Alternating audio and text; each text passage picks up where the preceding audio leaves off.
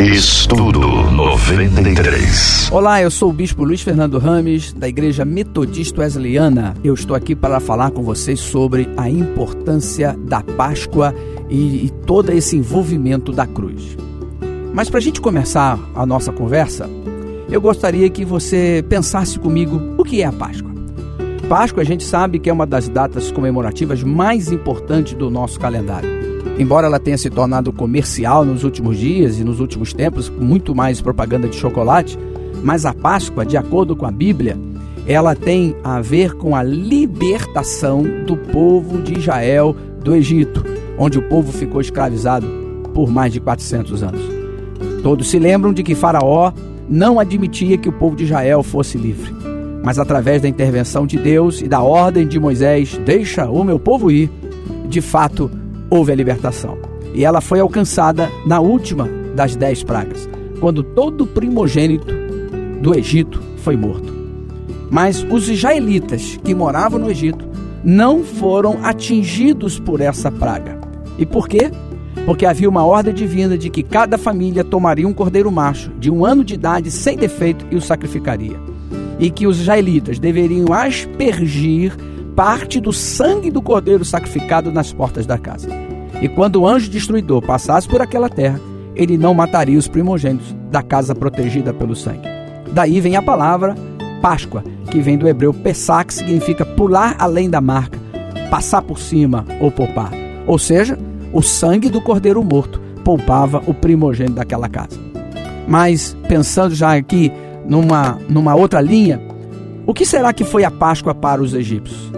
Páscoa para os egípcios, na verdade, significou juízo divino sobre aquela nação, onde o seu líder desafiou e perguntou: Quem é o Senhor para que eu lhe obedeça?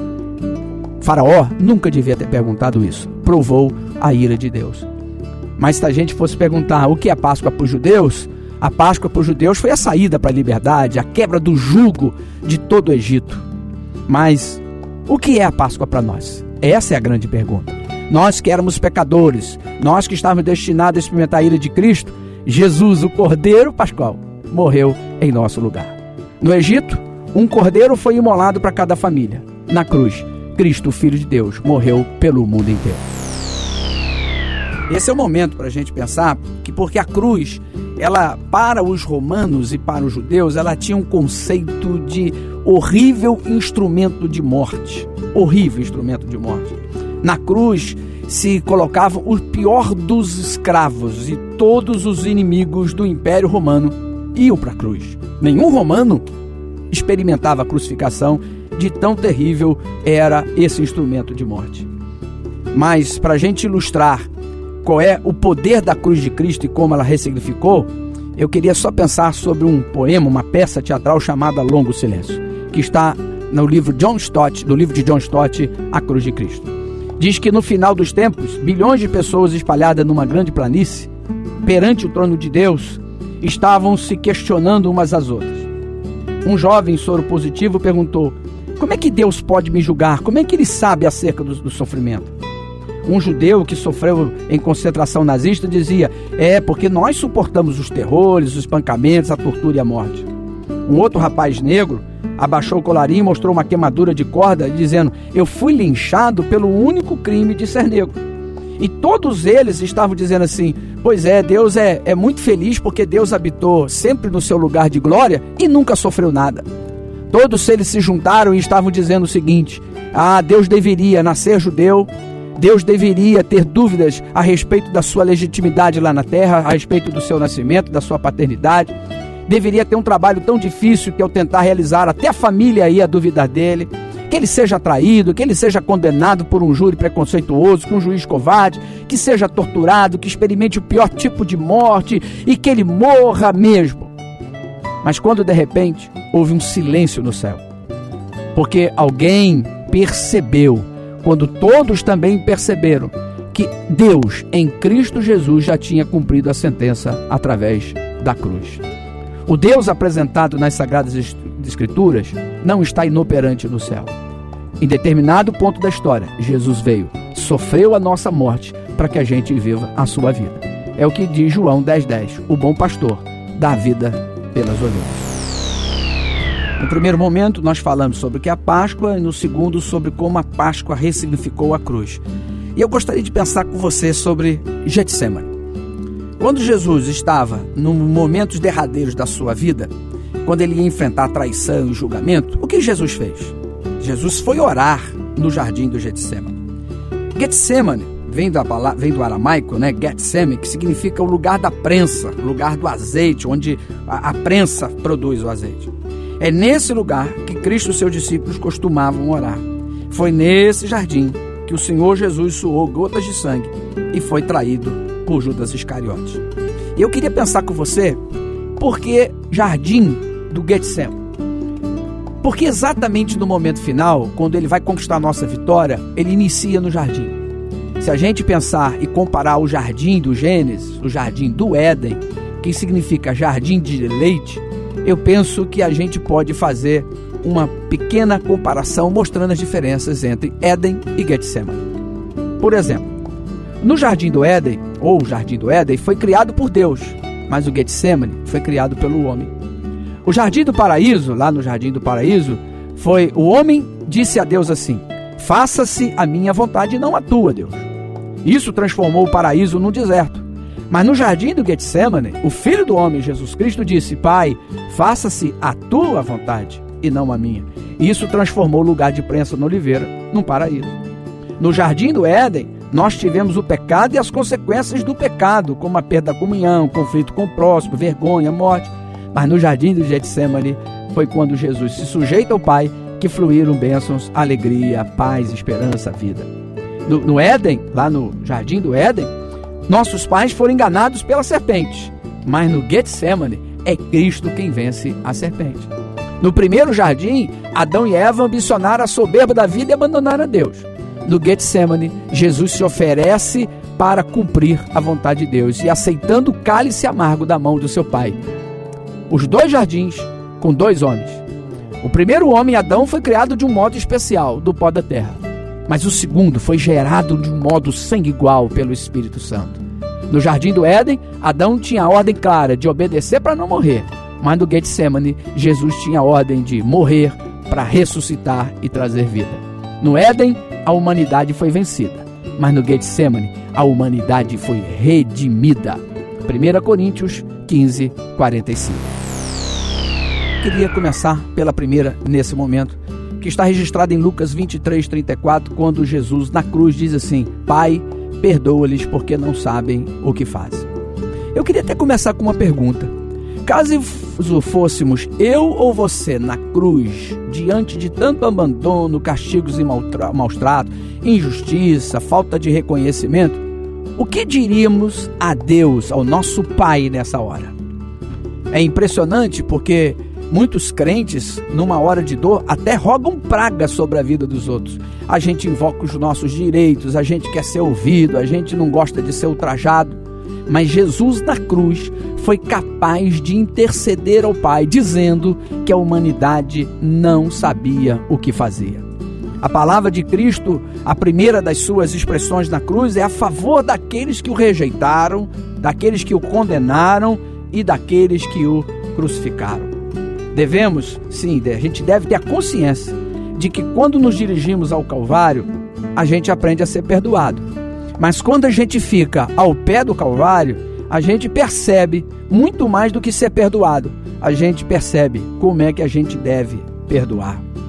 Olha, queridos, como é importante a gente perceber que na hora do seu sacrifício, Cristo está intercedendo por nós. E ele diz que a humanidade já não sabia o que fazia. Deus perdoou o nosso pecado não por causa da nossa ignorância, mas apesar dela, visto que a ignorância não justifica o erro e muito menos absolve alguém do pecado.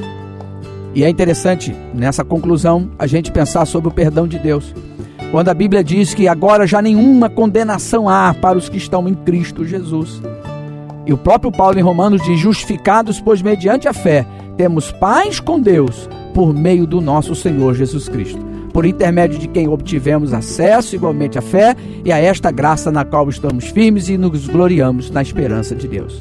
A maravilhosa graça de Deus é indescritível. Jesus intercedeu por nós. A boca dele se encheu em primeiro momento para rogar ao Pai que nos perdoasse. No primeiro momento, nós falamos sobre a oração de Jesus ao Pai pedindo que o Pai nos perdoasse, porque a gente não sabia o que fazia. Ele na cruz, morrendo, se entregando a sua vida, teve a capacidade de rogar a Deus que não nos punisse, mas pelo contrário, que nos perdoasse. Nesse segundo momento, eu gostaria de pensar sobre Lucas 23, 43, quando Jesus, preso, entre, crucificado entre dois ladrões, ali humilhado, ele é capaz de olhar para um daqueles homens presos com ele e dizer a ele o seguinte: Hoje estarás comigo no paraíso. Ah, eram dois ladrões. O primeiro ladrão é aquele que fala como um sujeito incrédulo, rebelde e zombador. Mas o segundo ladrão é aquele que fala como quem se arrepende e pede graça e perdão divino. Olha, quando a gente pensa nesses dois ladrões, de alguma maneira, a humanidade está dividida entre o primeiro ladrão e o segundo ladrão. Por quê? O primeiro ladrão, ele pede algo para essa vida terrena. Ele diz a Jesus: salva a ti mesmo e a nós. Ou seja, ele quer que Jesus o salve daquele momento. Ele quer descer da cruz salvo. Já o segundo ladrão não pede para a vida terrena. O segundo ladrão pediu para a vida eterna, quando ele diz: Lembra de mim quando entrares no teu reino. Você percebe a diferença de pedidos? Um pede para a vida terrena, o outro pede para a vida eterna. Diante desses, desse, desse fato, eu gostaria de fazer uma pergunta: qual tipo de ajuda a gente tem pedido a Deus?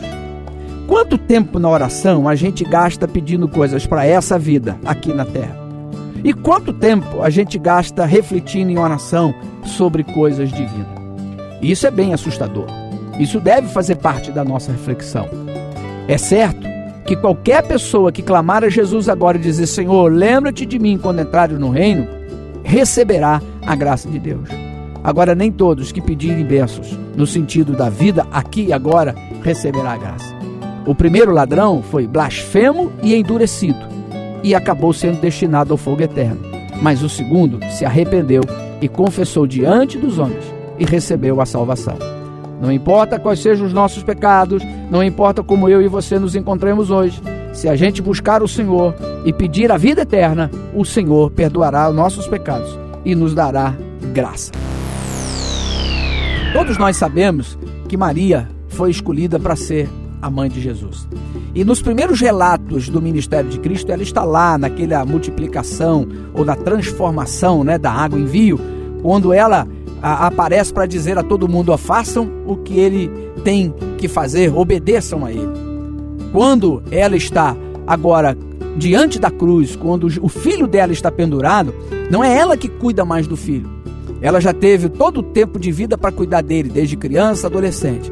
Agora, quando ele está no último momento, é ele que antes, um pouquinho antes de morrer na cruz, proveu um novo lar e um novo filho para sua mãe querida. E João obedece. É interessante que a primeira expressão na cruz, quando Jesus disse, Pai, perdoa porque não sabe o que fazem, é uma oração. A segunda, quando ele diz ao malfeitor crucificado, em verdade te digo que hoje estarás comigo no paraíso, é uma promessa. Mas aqui, quando ele olha para sua mãe, quando ele olha para o seu discípulo, é uma expressão cuidado. É verdade, na Páscoa, a gente deve lembrar que a gente deve cuidar uns dos outros.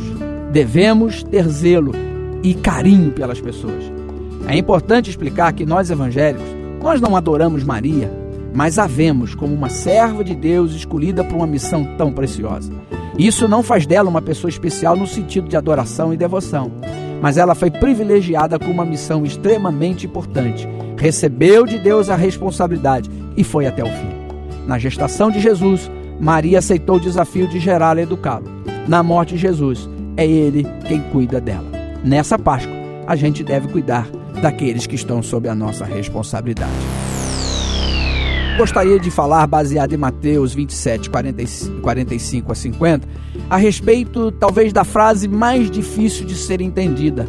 Quando Cristo, diante da na hora nona, ele diz, olhando para os céus, ele diz: Eli, Eli, lama sabachthani, que quer dizer: Deus meu, Deus meu, por que me desamparaste?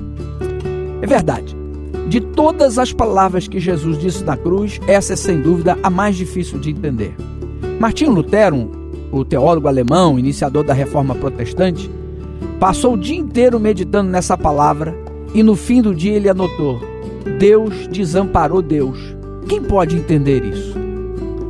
Todos sabemos que Jesus já estava crucificado há cerca de três horas, sofrendo seus últimos momentos na cruz. Foi surrado ostensivamente pelos soldados romanos, ferido, machucado, com vários cortes pelo corpo, dilacerado e sangrando. Sofria horríveis dores, foi ultrajado, humilhado, zombado. A dor que ele sentiu é inimaginável, porque não era somente uma dor física. Ali estava todo o peso dos nossos pecados. Tudo caiu sobre ele. Ele tudo sofreu, tudo suportou, tudo pagou por amor a nós. Jesus estava totalmente humilhado. Ele sente uma dor que ainda não havia sentido e que jamais sentirá na eternidade a dor do desamparo divino. E por que o Pai o desamparou? Por que o deixou? Por que ele precisou ser deixado tão só naquela cruz? Porque ele levava sobre si naquela cruz todo o nosso pecado, toda a nossa iniquidade. É o que disse o profeta Isaías, Isaías 53. Mas ele foi traspassado pelas nossas transgressões e moído pelas nossas iniquidades. O castigo que nos traz a paz estava sobre ele, e pelas suas pisaduras fomos sarados. O apóstolo Pedro, interpretando a morte de Cristo, afirma que Cristo não cometeu pecado, mas sofreu em nosso lugar, carregando ele mesmo sobre o madeiro os nossos pecados, para que nós, mortos ao pecado, vivamos para a justiça. 1 Pedro 2, 21 ao 25. Na cruz, Jesus não deixa o Pai, mesmo sofrendo. O maior de todos os sofrimentos que alguém já sofreu e sentindo-se desamparado, mesmo aflito, em meio às trevas que cobriu a terra, pregado na cruz, ele ainda se referiu a Deus dessa forma: Deus meu, Deus meu. Ou seja, é como se ele estivesse dizendo: Deus, meu Pai, eu estou sofrendo, mas o Senhor continua sendo meu Deus. Jesus tinha tanta plena confiança que depois de tudo aquilo ele iria ressuscitar e ele seria recebido na glória. E apesar de tudo, ele não desistiu. Ele sabia que havia um objetivo em tudo isso. Queridos, que Deus nos faça sempre lembrar de que as circunstâncias do nosso momento não podem interferir na nossa relação. Ele é o nosso Deus. Temos falado a respeito das sete frases de Cristo na cruz. E para esse momento, eu gostaria de pensar em João 19, de 28 a 30, quando Jesus, no alto da cruz, diz: Tenho sede. Jesus teve sede de verdade e muita sede. Estava pendurado na cruz há horas, esvaindo-se em sangue debaixo de sol quente. É aqui, no único momento em que ele expressou uma necessidade física que era sede, ao invés de água, a humanidade lhe deu vinagre para beber. O vinagre era o tipo de bebida usado para diminuir os sofrimentos dos soldados feridos. Era costumeiro dar às vítimas da crucificação para que as suas dores fossem suavizadas. Mas a verdade é que o vinagre é amargo, azedo e não sacia a sede de ninguém. É interessante a gente pensar que Jesus, que é a água viva ou a água da vida, estava morrendo com sede por causa da nossa necessidade de salvação. A quinta expressão de cruz, da cruz, né? Mais do que qualquer outra, revela a sua humanidade e nos lembra que Jesus sabe por experiência o que é que a gente necessita, tanto física quanto espiritualmente. Ele passou pelo que nós passamos, exceto no pecado, claro. O autor de Hebreus diz, diz que convinha que em todas as coisas Jesus se tornasse semelhante aos irmãos para ser misericordioso e fiel sacerdote. Você que já bebeu dessa água hoje, você tem oferecido água viva para as pessoas ou você tem oferecido vinagre? Você já se apropriou pela fé dos benefícios do sacrifício de Cristo na cruz? Então deixa eu te fazer uma pergunta, que é a pergunta que paira no ar. Do que é que você sente sede? Tem pessoas que sentem sede do pecado, outras sentem sede de Deus. Umas sentem sede de maldade e corrupção, outros sentem sede de santidade. Mas nada pode saciar a sede do ser humano que não seja a água vida, que é o próprio Jesus Cristo. Jesus disse em Mateus 5,6: Bem-aventurados que têm fome e sede de justiça, porque serão fartos. Que Deus te abençoe e que esse, esse domingo seja um domingo de grande bênção e que a tua sede seja a sede da presença de Deus. Mas agora eu gostaria de falar sobre a sexta frase que está em João 19:30, quando Jesus diz: "Está consumado". Esta última expressão de Cristo na cruz marca o fim dos seus sofrimentos. Os sofrimentos que começaram lá na manjedoura, que é onde ele nasceu no estábulo em Belém, mas que culminam na cruz do Calvário. Dentre os sofrimentos que Jesus teve que passar, a gente pode incluir a perda do pai, viagens longas por estradas empoeiradas, perseguições, incompreensões, traições, abandono, cansaço, fome, sede, calúnia, maus tratos, ultraje, rejeição, traição, condenação. Ufa, tanta coisa que Jesus passou e agora principalmente a crucificação. Portanto, quando Jesus diz na cruz está consumado, é um sentimento de vitória, é um sentimento de alívio. Nessa expressão, o Senhor Jesus faz uma declaração fundamental para a nossa fé, e é para isso que eu queria te chamar a atenção. Está consumado. A palavra grega que aparece aí é tetelestai, que significa está pago, está liquidado, não deve nada. Em grego, muitos recibos apareciam tetelestai, que significa está pago. O Antigo Testamento, ele deixa claro que a história da humanidade se iniciou muito mal com uma tragédia. Adão e Eva pecaram. Adão e Eva trouxeram males. Adão e Eva trouxe o peso sobre a humanidade. Mas na cruz, com um grito de vitória, Tetelestai, está consumado. Jesus acaba, portanto, com toda maldição e com todo mal. E eu queria dizer para você que na cruz, quando Jesus é oferecido pelos nossos pecados, ele é oferecido pelos pecados também de todo mundo. Na cruz, Jesus teve a vitória sobre a própria morte, e a gente pode até dizer que no dia da cruz foi o dia em que a morte morreu. Jesus também, na cruz, venceu o diabo. O sacrifício de Jesus, meus irmãos, é a maior prova de o amor de Deus por nós. Você tem valor. Lembra disso do hino que a gente canta? Você tem valor? E isso é o que eu quero terminar hoje dizendo para você. Na cruz, quando Jesus disse, Tetela está, está consumado, ele está dizendo, eu entrego a minha vida por todas as pessoas, porque para mim elas têm um grande valor. A sétima expressão de Cristo na cruz se encontra registrada em Lucas 23, 46, quando Jesus diz: Pai, nas tuas mãos entrego o meu espírito. A última palavra de Cristo na cruz foi uma citação modificada de uma oração muito conhecida das crianças no Velho Testamento. A criança, ela aprendia, né? Era o tipo de primeira oração que as mães judias ensinavam aos seus filhos para que eles dissessem à noite antes de dormir. Assim como aqui no Brasil a gente tem o costume de pedir bênção pai, bênção mãe antes de dormir, e lá era, era o tipo dessa oração que era ensinada. Davi o incluiu nos seus salmos, dizendo: Em ti, Senhor, me refugio, porque tu és a minha rocha, a minha fortaleza, e nas tuas mãos eu entrego o meu espírito. Tu me redimiste, Senhor, Deus da verdade.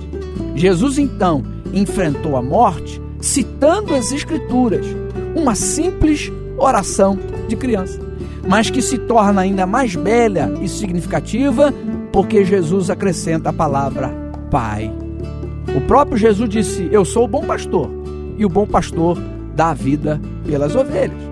Sendo assim, avolume-se mais ainda diante dos nossos olhos o grande amor do Calvário. O sacrifício de Cristo na cruz foi consciente, voluntário e totalmente amoroso. E eu pergunto, tanto para mim quanto para você, se esse for o nosso último momento sobre a terra, como foi de Cristo, e ele diz: Na tua mão entrego o meu espírito, qual seria a nossa frase? Estevão, que foi o primeiro mártir da igreja, disse: ah, eu vejo os céus abertos e o Filho do Homem em pé à destra de Deus. E ele, na hora, Senhor Jesus, recebe o meu espírito. John Wesley, patrono do metodismo, pronunciou no dia da sua morte, em 2 de março de 1791, o seguinte: O melhor de tudo é que Deus está conosco. Beethoven, crente em Jesus Cristo, era surdo, mas nos últimos momentos da sua vida, antes de morrer, ele disse: No céu eu poderei escutar. John Bunyan, autor do livro Peregrino, o segundo livro mais lido no mundo, olhando todos os que estavam ao redor da sua, da, no leito da sua morte, disse: Não chorem por mim, pois breve estaremos juntos no céu. O grande evangelista Dwight Moody, no século XIX, quando chegou a hora de morrer, disse: O céu está se abrindo, Deus me chama. Felizes são aqueles que morrem assim. Para vencer a morte, Jesus primeiro precisava passar por ela. Era necessário que ele morresse para depois ressuscitar. É o que diz Paulo em 1 Coríntios 15, 54 e 58, quando diz: Tragada foi a morte na vitória. Ele ainda chega a perguntar: Onde está o morte, o teu aguilhão? Onde está o inferno, a tua vitória? Ora, o aguilhão da morte é o pecado e a força do pecado é a lei. Mas graças a Deus que nos dá vitória por nosso Senhor Jesus Cristo. Hoje, manhã de domingo, uma manhã de domingo em que a gente deve estar sempre pronto a dizer: se hoje for meu último dia, eu estarei nas mãos do meu Pai. Nesse momento, eu gostaria de pensar você a respeito da ressurreição de Jesus, mas num fato que a gente às vezes medita pouco, que está registrado em Marcos 16, de 1 a 8, que é o porquê que a pedra do sepulcro teve que ser removida. Era domingo, as mulheres que serviam a Jesus com seus bens foram até o sepulcro, onde haviam depositado o corpo de Jesus para ungí-lo com bálsamos e especiarias. Para fechar o túmulo, todos nós sabemos que foi colocada uma grande pedra, que só poderia ser removida com a força de alguns homens. Mas quando as mulheres chegaram ao sepulcro, a pedra estava revolvida. Elas não entraram no sepulcro e não, então, perdão, né? Elas entraram no sepulcro e não acharam o corpo de Jesus. A morte de Jesus, a morte de Cristo, abalou as expectativas dos discípulos, a gente sabe disso. Né? Tanto é que nem eles foram solicitar o corpo, eles não foram os primeiros a ir no sepulcro, eles estavam desanimados, porque naquela época o túmulo significava o fim de todas as coisas. Mas quando as mulheres chegam, encontram a pedra removida. E eu pergunto a você: será porque a pedra foi removida? E eu digo uma coisa para você: que a pedra foi removida não foi para que Jesus pudesse sair. Vamos pensar um pouquinho. Será que Jesus, que acabara de vencer a morte e todos os poderes do mal, precisaria de alguma ajuda naquela hora? O corpo de Jesus não atravessa paredes, como atravessou no cenáculo? Por que então a pedra teria que ser removida? Quem é que teria tanta força? Mas eu quero dizer uma coisa para você: a remoção da pedra não foi para Jesus sair. A remoção da pedra foi para que os discípulos entrassem e testemunhassem o poder de Deus, o poder de que a igreja tem ao servir a um Deus que está vivo. Olha que curiosidade. Não é algumas pessoas, aliás, dizem que foi a igreja que inventou a ressurreição e a fé. Mas eu quero dizer que foi a pedra removida, que foi o fato da gente entrar lá dentro e perceber que o nosso Jesus que está vivo, que mudou toda a nossa história. As mulheres que foram, foram mais persistentes do que nós é, é, a gente costuma ser diante das dificuldades. Elas vivenciaram algo que não costuma acontecer conosco, porque na cabeça delas estava a impossibilidade. Lá tem uma pedra e a gente, como é que nós vamos fazer? Quando elas chegaram, elas ficaram surpresas. Quando a gente obedece a Deus, as pedras são removidas. Quando a gente obedece a Deus, Deus providencia isso. Olha, queridos, hoje é tempo de a gente crer de que as pedras serão removidas. Entre e glorifique a Deus. Eu gostaria de, de só chamar sua atenção para um tema. Hoje é tempo de ressurreição. Você sabe, queridos, que em Lucas 24, 13 a 16, a gente tem a história daqueles discípulos no caminho de Emaús. Olha, é interessante porque eles estavam retornando para casa, saindo de Jerusalém, indo para Emaús. Eles estavam abatidos, eles estavam entristecidos por todas as notícias. E a Bíblia diz que Jesus se aproxima dele, Jesus caminha com eles, Jesus fala com eles, e eles não conseguem perceber que era o próprio Cristo ressuscitado. Somente em casa, no partir do pão, é que eles conseguem ter esta revelação. Isso é muito curioso, queridos, porque ah, às vezes a gente não consegue perceber o poder da ressurreição e a presença de Jesus na nossa vida. Eu te pergunto, por que será que eles demoraram tanto a reconhecer Jesus? Estavam preocupados, aflitos, descrentes, amedrontados. É verdade, esses sentimentos são capazes de nos cegar.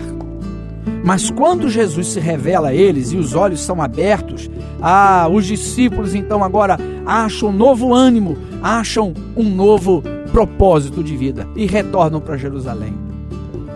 E eu quero terminar o mês de abril falando para você uma verdade. Você sabia que Emaús é a nossa história de cada dia? Verdade.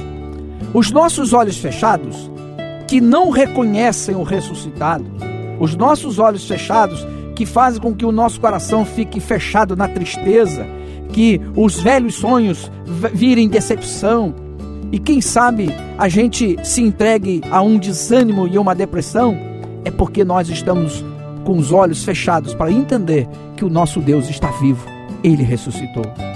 Eu gostaria que hoje, nesse último domingo de abril, você repensasse a sua vida sob a ótica de que Jesus está vivo. Se Jesus está vivo com você, então hoje você pode comemorar a esperança. O resultado clínico não é a última palavra para a sua vida.